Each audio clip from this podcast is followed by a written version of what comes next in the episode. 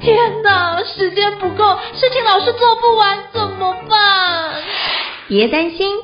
就让高校人生商学院每周陪你充充电，找到方法不抱怨。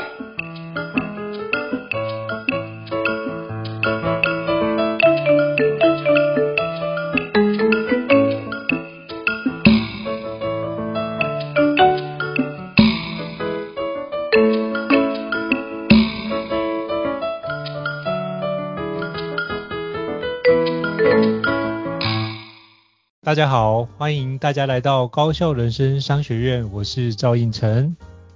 我是电脑玩物的站长伊瑟。Hello，伊瑟。好，许多人都想达到的梦想很多，而人生苦短，如何运用高效的方式进行，进而让人生丰富精彩？高校人生商学院与你一同前行。那想请教伊瑟伙伴，那你觉得今天我们要聊一些什么样的主题呢？呃，经过前面我们有两个单元聊到了这个如何养成写作习惯，如何管理零碎的写作时间之后，我想我们或许需要有个单元来好好聊。那当我们正式要写出一篇文章的时候，有没有什么样的技巧，有没有什么样的方法去做出一个好的文章的大纲架构，以及正式的把一篇好文章的内容把它写出来，它有没有需要具备什么样的技巧或者是条件？那这一集我们就来跟大家分享一下这方面的一些方法。我觉得这也是一个非常不错的主题，我觉得也非常贴切我们平常在产出内容的环节。那基本上我可以请教一下伊瑟老师，你觉得你会怎么样建立文章的大纲结构呢？因为其实我觉得在比如说我们跟出版社在提出我们要出版的企划的时候，其实都一定需要有一个这本书你的大纲的结构要怎么写。那基本上都会透过这件事情，就是比如说，当您跟作者聊完之后，你都会请作者先把这本书的大纲先理出来，理出来之后才会去看看这个地方有没有哪一边要修正，那再确定如果透过大纲觉得这个方向底定没有问题，才会达到后续的签约的环节嘛。那当你签约完之后，就会依照作请作者。依照这个书的大纲的方式开始产出内容，然后在什么时间点之前要交稿这件事情。就我之前的呃几本书的一个出版经验，比较像是这样的一个历程。那想要跟你请教一下，我觉得这也是很多人无法出书很大的一个关键点，在于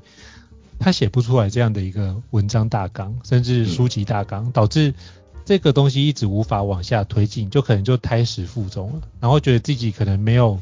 写书的天分，然后没有出书的机缘，您会怎么看这件事情呢？这边呢，我觉得也要先提醒一下听众，就是我跟胤丞老师的专业，可能我们没办法分析，比如说文学性的作品的大纲要怎么设计，嗯、我们还是比较是商业类型，然后这个管理类型或者自我成长、时间管理这样的类型的这个相关的主题，是我们相关的专长。嗯，那这些比较像是方法论，或者是我要论述一个论点。或者分析一种趋势，这样子的文章或者是书籍呢，呃，我大概会从三个角度来检验这个大纲写得好不好。然后反过来说，也就是我会从这三个角度来去设计我的大纲。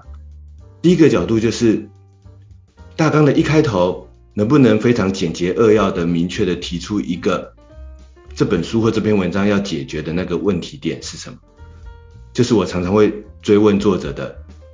你准备要写这本书，你想要解决什么样的人的什么有痛点的关键的问题？然后这个检验的标准就是，他不用把这个问题解释得很清楚，但是在大纲里面的一两句话，他写出什么人要解决这样的问题，这个问题我们会不会一看就有感觉？这是我们对大纲的第一个检验的这个标准。比如说，我现在要写很多可能一个时间管理相关的主题，那我很想要解决一个问题，就是。身在职场的这个一般的工作者，每每天面临很多临时的意外交办，到底有没有方法可以让他们搞清楚这样的流程，不会因为这些意外交办而卡住了他的工作时间？就是类似像这样子的一个问题意识，这个问题意识讲出来会不会让人家感同身受？然后这个问题意识抓的这个具不具体，对不对？这个是大纲，我通常会去检验或者是让自己去设计的第一个关键点。然后第二个关键点就是，所以针对这个问题，我有没有一个想到一个最终的解决办法，或者是想到一个跟别人不一样，但是它乍看起来好像有效。为什么我说乍看起来好像有效呢？我不是说要写骗人的文章，或者是要写这个骗人的书。我的意思是因为现在只是大纲嘛，所以他的书、他的文章还没写出来，所以在大纲的部分，我们就是只能从他列出来的一两个关键句跟重点去理解，他到时候未来可能写出来的结构是什么。所以我才会用一种比较不确定的方式来描述它，就是说，哎，我现在大纲检验的第二点就是说，我看他提出来的那个结论或者是那个方法，到底。对于他一开始大纲里面提出来的那个问题点，乍看之下是不是感觉到一个它是一个有效的解决办法？因为如果连乍看之下都不感觉它是一个有效的解决办法，那可能这就是一个有问题的文章，这可能就是一个有问题的书，它可能这个大纲还需要一些调整跟修正。然后大纲我会检验的第三个点，或者我会主动去设计的第三个点，就是说大纲呢，其实我很想要看到接下来那么。他的那个结论如何去解决他的那个问题的一个比较条列式的那个方法或者是步骤的流程是什么？我会希望在大纲里面能够把这个方法步骤的流程简洁扼要的把它展开，不用详细的解释，但是起码可以告诉我们说，哎，所以第一阶段该做什么？第二阶段的重点是什么？第三阶段的重点是什么？或者第一步、第二步、第三步可能要做什么？那有没有展开一个？让大家看起来相对具体明确的一个方法流程的这个步骤，那这个是这个在设计大纲，或者是我在检验很多作者提交的大纲的时候，我都会从刚才讲的这三个角度去解释。第一个就是我从大纲里面能不能看出一个很明确的要解决的这个问题点。那比如说胤丞老师的拆解考试的技术的书，那时候他一来大纲给我看。一开始提出来这个问题点，就是说，哎，现在很多这个小孩，可能他们还是会烦恼着未来的这个大学考试，这个呃研究所的考试，然后出社会的国考，甚至到了大人阶段还有很多证照的考试。但是单一的考试的书籍很多，但是就像参考书一样，教你怎么背那些内容。嗯。但是难道没有人教大家一套可以一生适用的考试技巧吗？这就是一个问题意识。我那时候看到这个大纲，这个问题意识，我就觉得，哎，好像有搞头，这本书好像有机会可以好好做下去啊。好，然后接下来就是检验一下，会不会有没有提出一个让人家眼睛一亮的这个结论呢？然后应成老师呢，就就提出一个结论，叫做这个黄金学习频率，就是他的书的某一个很核心的这个架构。他就说，可能是以前我们准备考试的方法有问题。没有掌握那个黄金学习频率的这个原则，然后就觉得，哎，这个方法呢，虽然我那时候因为还只是大纲嘛，我其实还不理解它是什么意思。可是我从这个关键字这样的关键句看起来，我就觉得，哎，好像有要提出一个很特别的方法哦。但是这个方法到底有没有效呢？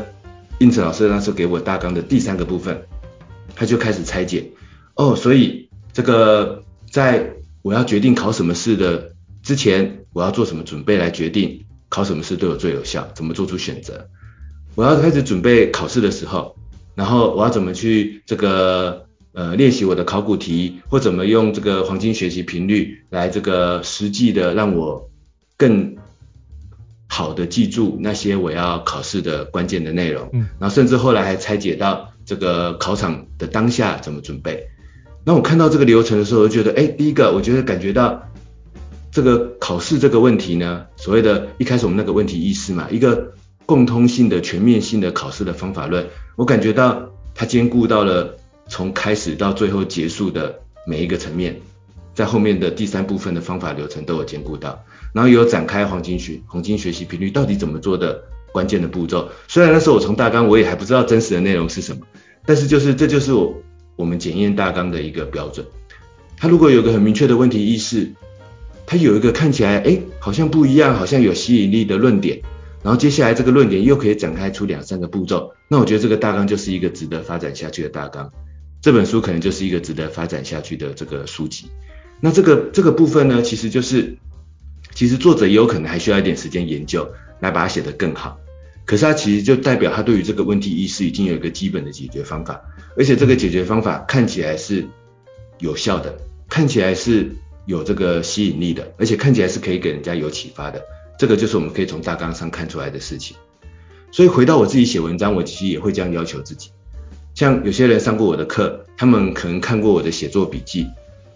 如果他有仔细看我的写作笔记，上面列的待办清单，我通常第一条的待办清单叫做设定文章的问题意识。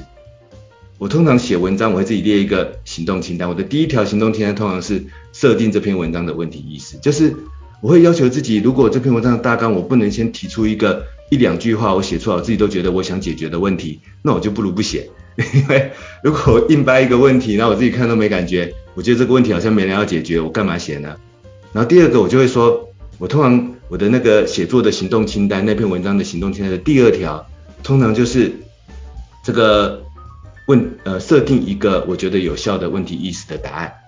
就是我那个结论，我脑袋中要先有一个，就算是模糊也好，但是要有一个想法，我觉得好像可以这样解决，比如说。刚才提到的时间管理面临很多这种杂事、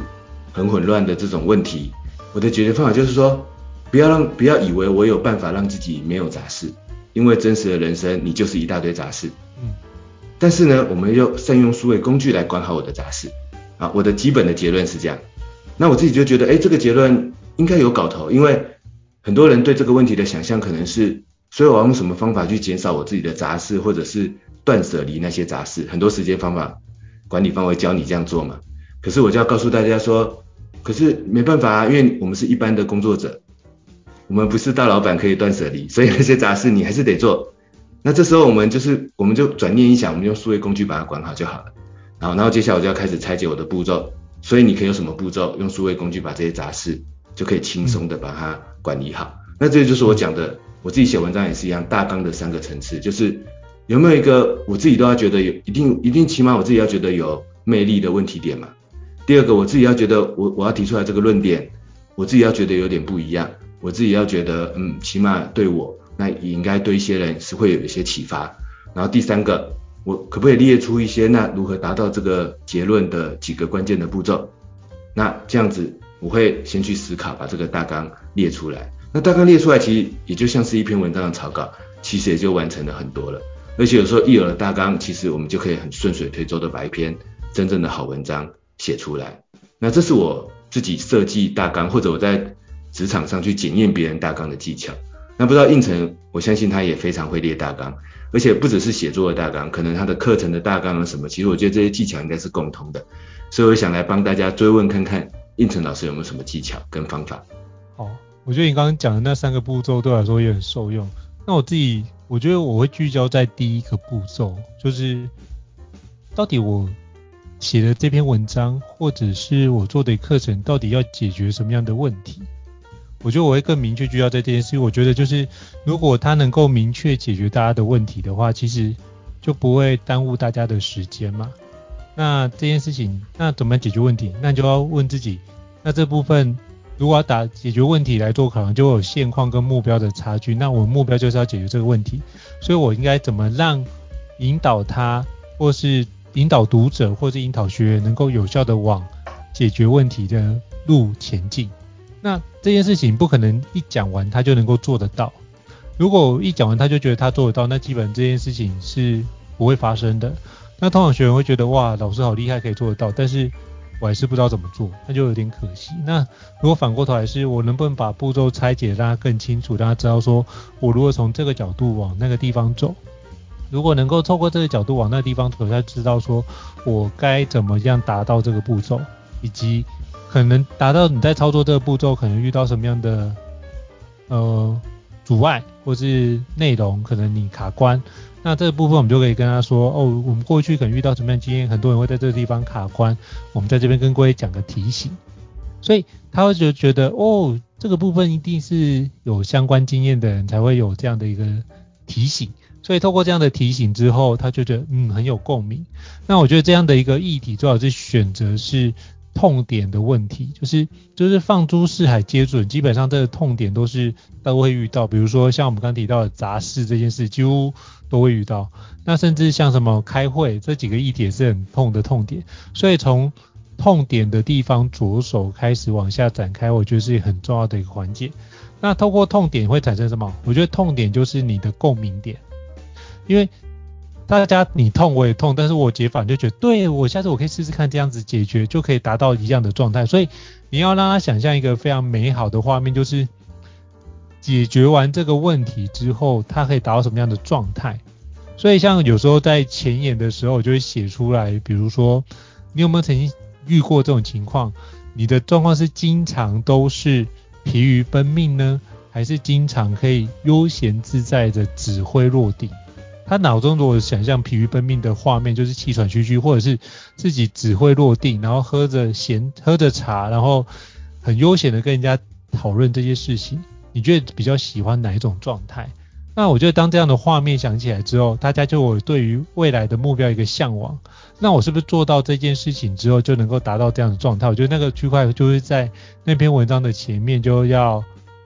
让他能够明白这件事情，然后之后就展开是，那你可以透过这样的操作方式去改善，那进而让你可以优化这件事，然后逐步往那个方向调整。我觉得可以用这种角度来思考会比较容易。那至于大纲的结构，我通常刚开始在构思的时候就会有一个简单的问题意识。然后当问题意识出来之后，我脑中也没什么想法，可是我就会告诉自己，那我就先把它写下来。所以这时候我也不喜欢用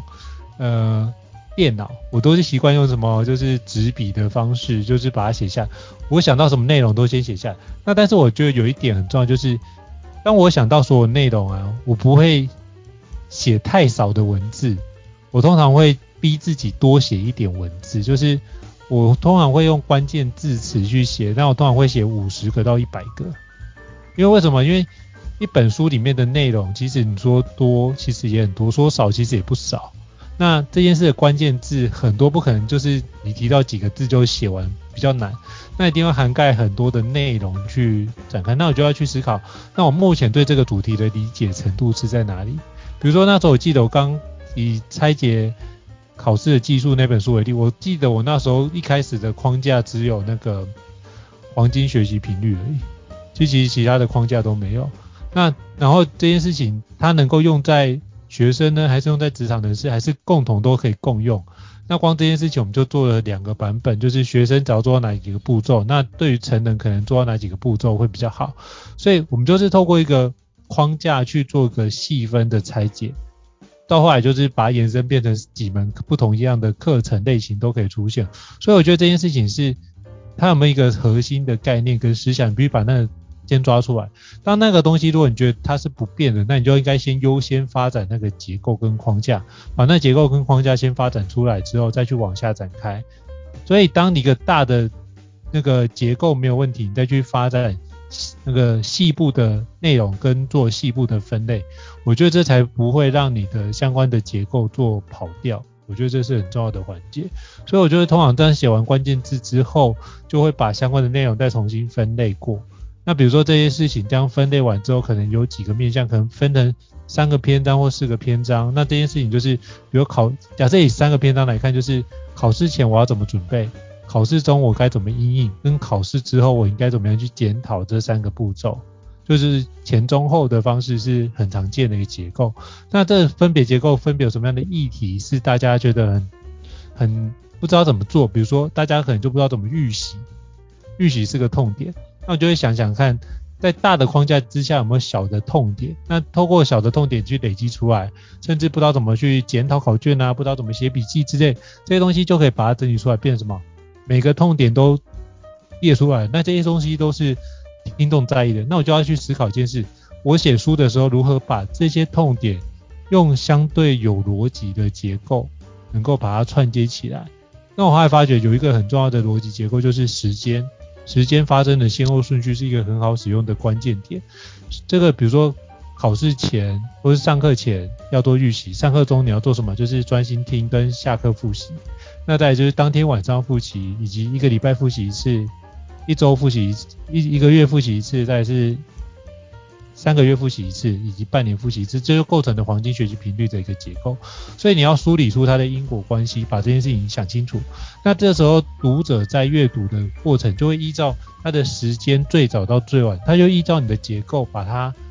开始阅读，那基本上他就会先读我们脑中的思考的方法论跟体系。那这样的思考方法论跟体系，如果能够展开的话，其实对他而言，他在很多事情的依循就知道说我们目前在哪个地方卡关。其实我会发觉很多读者跟我分享说，他自己在看这本书的时候，会对照到他目前自己的做法，然后去看看哪些环节是他没有做好的区块，他就特别在那个地方强化。所以其实像这个部分的书的内容，当你有一个相关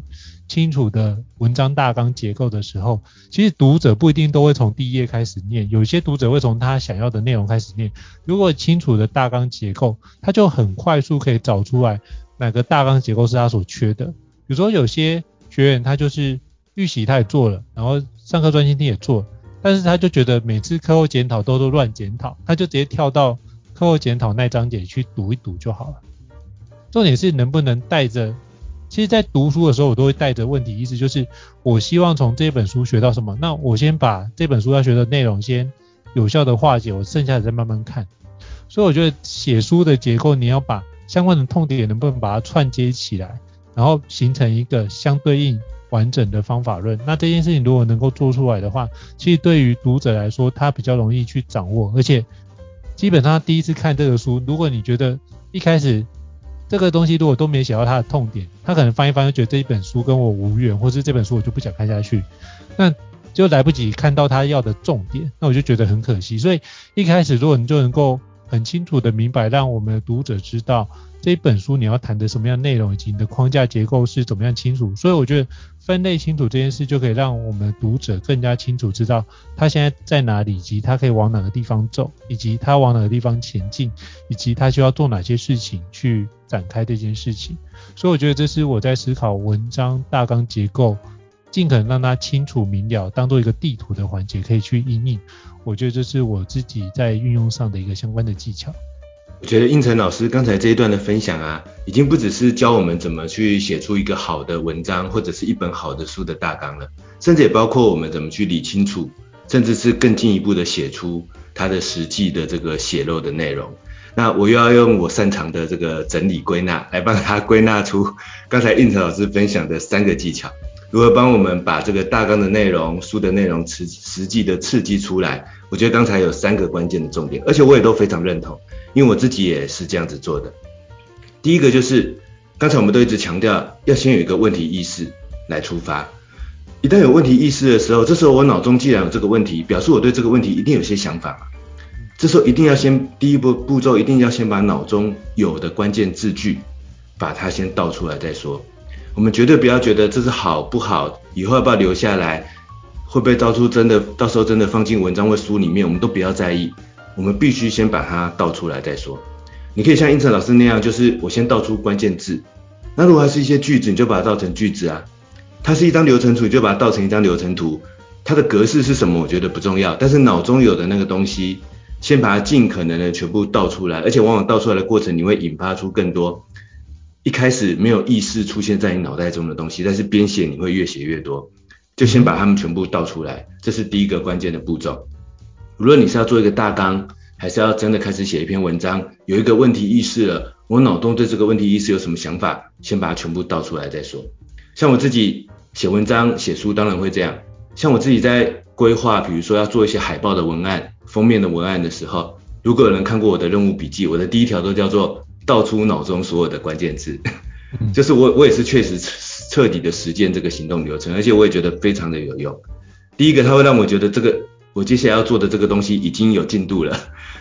无论它好或不好，但是它已经有进度了，那压力就会瞬间减轻很多。第二个，我未来就可以从这些我倒出来的东西字句里面开始去做我们要刺激内容大纲的第二个步骤，就是胤丞刚老师刚才讲的分类整理、删减增补。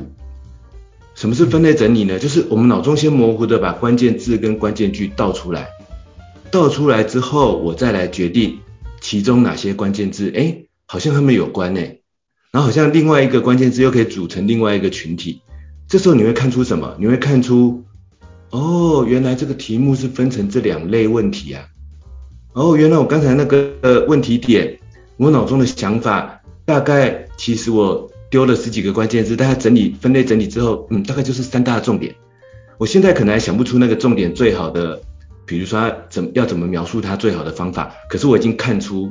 大概有三大重点了。那这这时候其实一个相对有效的大纲就出现了。所以刚才前面第一步道出脑中关键字，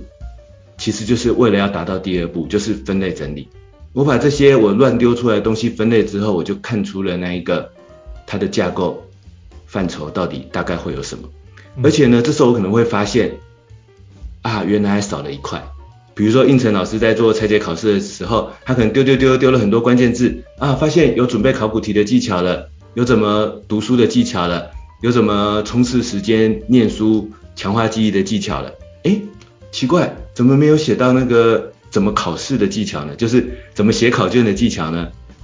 有透过这样的分类就发现，哎，对啊，其实还有个写考试的技巧可以写啊。哎，你又多了一个分类了，所以这时候你就可以增加一点分类，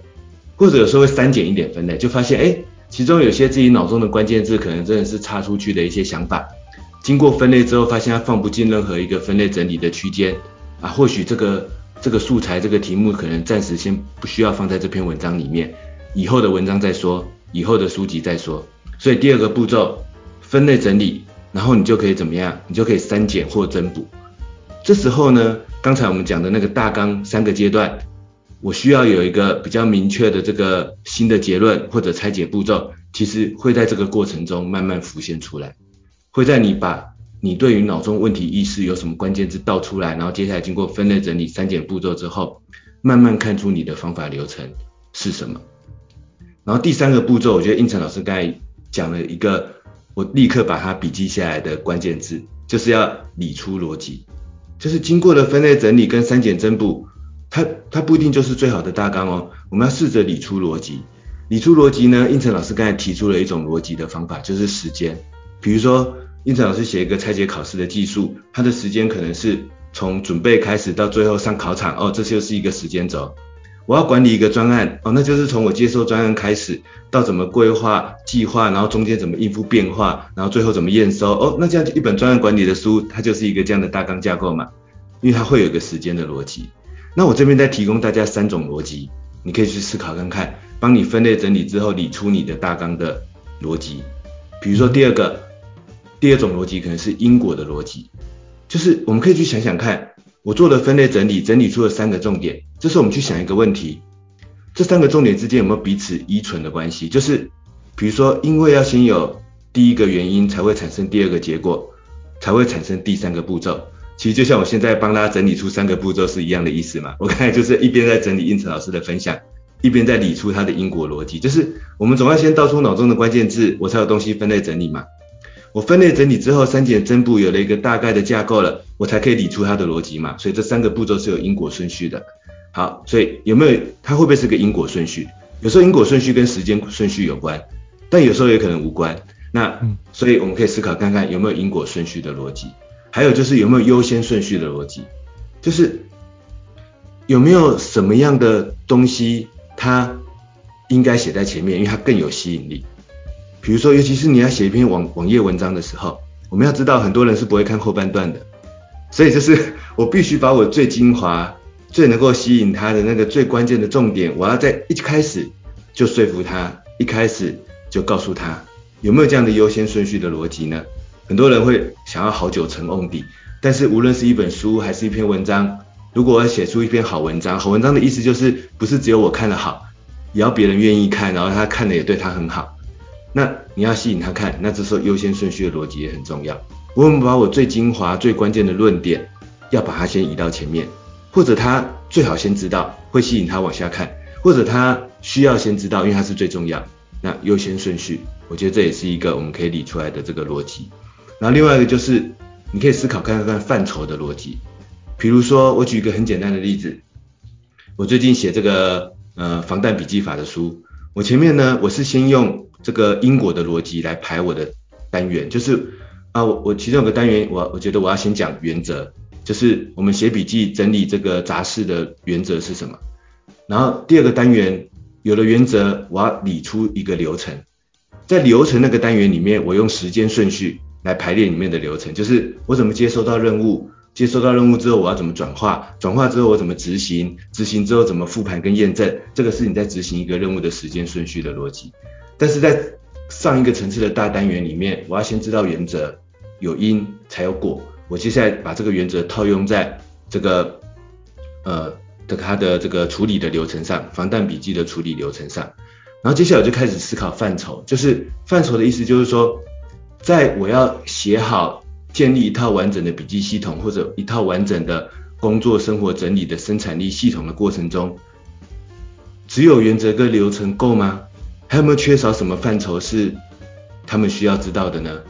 那有没有什么重点是要移到那个范畴去解释比较好呢？于是我就发现，哎，还有一个范畴是整理的范畴，就是假设我有上百上千个任务，我要怎么整理？这时候不只是排出流程把 A 任务整理好的问题，而是要把 A、B、C、D 一百个任务整理好的问题。这时候整理是一个范畴，我要怎么整理它？然后，那如果要运用到生活中，这样的方法怎么运用到生活中呢？所以除了工作的范畴，可能有生活的范畴，那。你也可以思考看看，从范畴的角度去理出你的这个刚才分类整理之后的那些内容，有没有一个更好的这个大纲的逻辑，或者是内容的逻辑，或者你的大纲跟内容有没有在逻辑上缺少哪一个关键的部分？这是我对胤丞老师刚才这一段的这个补充跟分享，不知道胤丞老师有没有什么回馈？我觉得伊瑟老师太厉害，就可以快速的把相关的读核刺激内容这几个环节把它整理出来哦。那我觉得这是很棒，就是从问题意识出发，道出关键字，再是分类整理、增删、增减，有删减增补的部分，再是理出逻辑，我觉得这是非常非常到位哦。嘿，那我想要请教伊瑟老师，你觉得，那我们当然我这结构都已经清楚了之后，我们怎么写出一篇好文章呢？那你觉得好的文章的那个意思又怎么代表？那好是一定要爆红呢，还是说是影响他人，或是让人家学习呢？你怎么看待这件事情？我们刚才跟大家分享了如何把一篇文章写好的这个很多具体的技巧跟他的方法。那但是呢，回过头来，我们另外一个目的是我要写出一篇好的文章，然后可以去发挥一些什么样的这个效果。那我觉得好文章的定义呢，其实它会有很多不同的角度，因为这就是回到我们的目的是什么。有可能我就是想要写一篇爆红的文章。这是有可能的，我可能有可能我就是要写一篇爆红的文章，但也有可能我是想要写一篇影响别人的文章，影响别人的某些观点，或者是影响别人的这个创造某些转念，可能我想要写的是一篇影响别人的文章。然后呢，或者是我正在经营一个网站，然后我希望透过一些文章能够影响别人，让大家知道我在谈论某种主题、某种话题，这是属于影响别人的文章。但也有可能，我想要写出来的是真正让别人学习的文章。这三个这三个角度呢，其实它可能会有重合的地方，就是我同时又想要写爆红，也想要影响别人，但是我觉得它会有一些偏重的这个差别。那也有我们真正想要达到的目的的差别。比如说，如果是个学校老师，我很想要教学生一个方法，我很想要仔细的把这个方法到底怎么操作写清楚，而且是让学生可以操作的。这时候我就会比较不是那种写爆红文章的角度了，我会更专注在我写出来的内容到底要如何可以让别人学习的这件事情上。所以我觉得第一个我们要先决定我们现在自己最想偏重的那个好文章是什么角度，是爆红的角度，还是影响别人的角度，还是让人学习的角度？可能还有更多的角度，不过我现在自己可以梳理出来的大概是这三种类型的角度。而且这三种类型的角度刚好呼应我们一开始跟大家分析的文章的三个大纲的关键结构，就是大纲有三个结构，第一个叫做问题意识，第二个叫做有没有一个有效的这个结论，第三个叫做有没有具体的达到这个结论的方法流程。其实呢，你要写出一篇什么样的好文章，就就关乎于你在大纲结构里面关注刚才三个重点中的哪个重点。比如说，如果你真的想要写一篇可以在网络社群上非常爆红的文章，那么我觉得你应该特别关注问题意识那个层面，因为你应该要在文章的标题一开始的时候就马上能够点出一个大家都非常有痛点的问题，甚至你那篇文章最后没有解决问题都没有关系，因为你只要讲出大家的痛点，让大家感同身受，它就一它就会是一个可以扩散、吸引大家来到你的社团、来到你的社群的一篇文章的。如果你的目的是一篇爆红文章的话。我觉得最最关键，我们要花最多心力的，可能就是那个问题意识要怎么设计的这个步骤，然后让这个问题意识可以触动到你想要吸引的那一群人，然后而且呢，这个问题对他们讲是一个非常明确的痛点，或者有时候你要在问题意识里面加入一些对比，比如说现在很流行某一个 A 话题，像是我们在笔记术流程里面这一两年很流行卡片和笔记法。如果我是想要写一篇笔记术的爆红的文章，或者是有流量的文章，那我就应该也要触及这个问题，去看看我在这个问题上能不能分享什么想法，或者是嗯产生什么贡献，或者就是帮大家整理这个这个方法的某些关键的重点。但是我那个问题意识要去触动到大家目前最流行、最共同的问题意识。如果你要写爆红文章，一篇文章的大纲结结构里面，问题意识是我们最需要花心力去设计的部分。那如果我想写的是一篇影响别人的文章，而且这个影响可以很深入、很长远的话，那么我的结论有没有对于大家习以为常的尝试、观念、方法有一个关键的翻转？我觉得是我们需要花心力去设计的，甚至我们还要花心力去设计我们的结论的描述的语句。比如说，如果我说说，哎，我现在要教大家是一个保护生产力的工作流程。那大家听了就觉得啊，这个这个好像老生常谈，好像没有什么触动。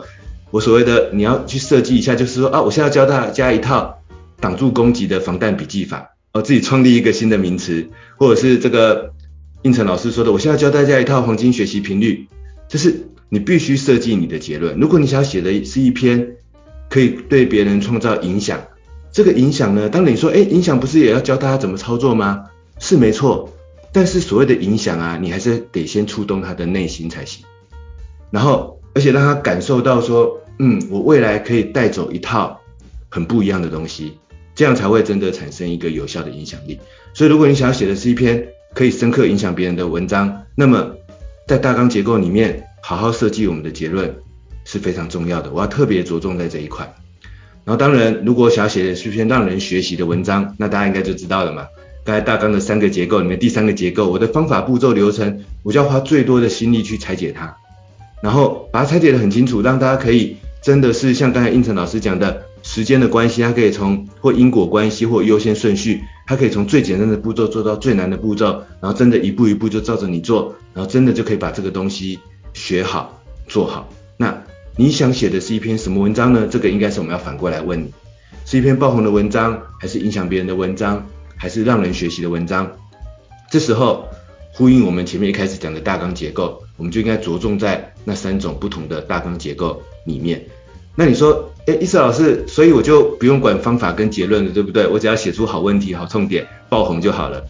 呃，如果你想要这样，这或许也是一个方法。但是呢，我相信我们也不会，就是它是一个偏重的问题，就是我们特别着重在问题意识。可能我现在还找不到很好的方法，但是我先吸引大家有这个问题，我们一起来讨论。但是我还是会讲出一些我目前可以分析出来的结论跟这个实际操作的步骤。它只是特别偏重在问题意识，因为如果我希望能够吸引到更多人的时候，那你说，诶，伊瑟老师，那可不可以同时写好这三个重点，于是它又爆红又影响别人又让人学习呢？当然可以啊，只是这一篇文章会花掉你非常多的时间哦。所以我们就会发现。我们不会每个人每一天都可以写出同时兼顾这三者的文章，这是一个非常现实的这个问题。非常感谢伊瑟的分享啊，就是要怎么写出一个好文章，有三个角度：爆红的，还是影响别人的，还是让人学习的。那其实我我觉得我非常认同这样的想法，但有一点我可能会有不一样的一个观察，就在于我觉得我过去写文章，我不会去着重在于要写爆红的文章，是在于。我的观察是，爆不爆红那是别人传播的速度与否，那能够爆红与否，那取决于是我们写的文章是不是真的写到人家的共鸣点非常非常深，深到他觉得不分享会太可惜。那再就是能够影响别人跟让人学习，我觉得这两点应该都会是结合在一起，是爆红文章很基本的要素。那透过这件事的要素，我觉得反过头来是把基本的内容去写出来，把它写好。不然的话，你只是一味的想要写爆红文章，但是你可能用了一些非常耸动的标题。比如说之前我就看得过有一些文章，非常的耸动的标题，流量很高，可是你看到里面的做法是跟我们想象的不一样。比如说，我就看到有些时间管理的书籍会列出类似这样的标题，就是非常耸动，但是。操作的模式是完全背道而驰。比如说，明明我们都喜欢事先把待办清单列下，他说这个本书的强调是不用列待办清单就可以教你做好时间管理。我想，哎，这完全违反直觉，跟完全违反过去的调性。那如果你是要写出吸睛的，或是用另外一种另类的角度切入，它会吸引人家点这篇文章，但是它对于有没有学习这件事情是另外一回事。所以我觉得先不要聚焦在爆红这件事，而是你应该先聚焦在如何影响别人。第二个部分是如何让人家有所学习，这两个角度去展开，他会比较容易去知道，呃，我能够传递给对方什么。我觉得这样写出来比较能够符合就是自己写作的初衷。然后你知道如何把我的初衷可以有效的跟别人分享，我觉得这样够。那至于爆不爆红这件事情，就看这一本书或这一篇文章能够传递的多远。我觉得那件事情是是个缘分，就是就像。你如果把这篇文章让所有人都看过，可是他如果他的状态就不在那个地方，他还是不会看到这篇文章对他有什么样收获，所以就随缘。那如果有的话，就刚好帮助到需要的人，他看到了就就会有收获。就像我们之前聊到，就是如何做自我批评那件事情，就有读者就去留言。那我觉得这件事情对我来说，就是适合的文章刚好适合的人需要的看到，那我觉得这件事情就足够了。所以这件事情就达到我期待的成果。那接下来就是，或许其他人有类似的情况在发生的时候，他可以透过这样的环节去阅读这件事情，就会更有效的去开展。那我觉得那就好，那这篇文章就达到它的功用。那一定不，人生不会只有一个问题。那有那么多的问题，我觉得应该是我们如何透过持续写作的方式，去把很多的问题找出来，然后把我们的解决方案或许可以提供给大家参考。那参考完之后，他会有一些想法，那他也去实践，进而对他的人生有一些不一样的改进或调整。那我觉得这件事情就是一个文章可以扮演有的角色，或是文章的价值。那就像我们做培训师，最主要的成就感，并不是来自于就是呃出几本书要上多少课，在至于那是其中一部分，但是另外一部分，我觉得更重要的一个环节在于，我们对于学员或是读者，他有没有得到收获，进而觉得这本书对他来说帮助很大。那我觉得这件事的成就感才会是更有更更大的一个成就感的存在。所以我觉得这一部分就是非常感谢伊者的分享，透过前面的一个环节，如何建立文章的结构的大纲，还是如何刺激我们本身写出相关的内容的三个步骤，以及在看待文章什么样子好文章是爆红的文章，影响别人，或者是让人家愿意学习的文章，这角度我觉得都。整理得非常好，那非常感谢伊泽的分享。那伊泽有没有什么东西要补充的呢？我觉得胤丞在这段的分享我也非常认同，然后这刚好也可以呼应到我们呃前几个单元一开始谈如何养成持之以恒的写作习惯的时候，我跟胤丞老师其实我们都提出一个关键点，就是好好工作，好好生活，在我们的工作生活当中发现属于我们自己真正要解决的问题。然后为这个问题，我们找到了真正解决的方法，我把它分享出来，那就是我们源源不绝的写作的最好的素材。我们绝对也不要为了写而写，因为我们再多的技巧，如果只是凭空拼凑一篇，可能不是我们自己真正经验过、解决过的这样的文章，我觉得也不一定是好的事情。那但是反而回过头来，其实我们可以用一个比较没有相对没有压力的方法，回头发现我们真正的问题点在什么地方。我为我自己找到解决的方法，就像我们前面有跟大家分享过的，如果它可以解决我的问题，就表示它一定也可以解决某些人的问题。这时候就值得我们把它分享出来，然后再搭配我们这个单元跟大家分享的，你现在如何把你这个解决的办法拆解成好的文章的大纲架构呢？就是为他设计一个问题意识，为他设计一个结论，为他拆解，让别人也可以学得会的这个关键的步骤。那如果有的大纲写不出来，可以试试看刚才应成老师分享的那一段刺激内容的方法。我可以从问题意识出发，把我目前到底怎么做，想了什么关键字先全部倒出来。那我们来做一些第二步，做一些分类整理、删减增补，来看看这篇文章的基本架构有没有出现。然后为这个架构呢，思考我要用什么样的逻辑来解释给大家听，是时间的逻辑，还是因果的逻辑，还是优先顺序的逻辑，还是范畴的逻辑？那有了逻辑之后，它的顺序怎么写，以及它有没有漏掉什么步骤，那我相信大家都可以写出一篇好文章。这是我们今天这个单元跟大家做的分享跟讨论。好，非常谢谢伊瑟老师哦。那透过这件事整理，希望对于大家会有一些帮助。那再次感谢伊瑟老师一起对谈哦。那如果大家对于高效人生商学院有一些回馈，也欢迎留言给我们，我会透过大家的回馈来去整理出新的讨论的主题。那也希望这件事可以有效的跟大家分享。那如果你觉得我们高效人生商学院是做得还不错的话，欢迎到我们的那个平台上面给我们五星按赞。那我觉得这件事也是给我们一个很大的一个鼓励哦。好，那再次感谢伊瑟老师的分享。那如果大家有什么样的疑惑，都可以在聊天室或者是在相关的一个留言处都帮我们留言。好，以上是今天的一个内容，非常感谢各位伙伴收听我们的高效人生商学院，我们下次见哦，拜拜。大家下次见，拜拜。高效人生商学院，掌握人生选择权。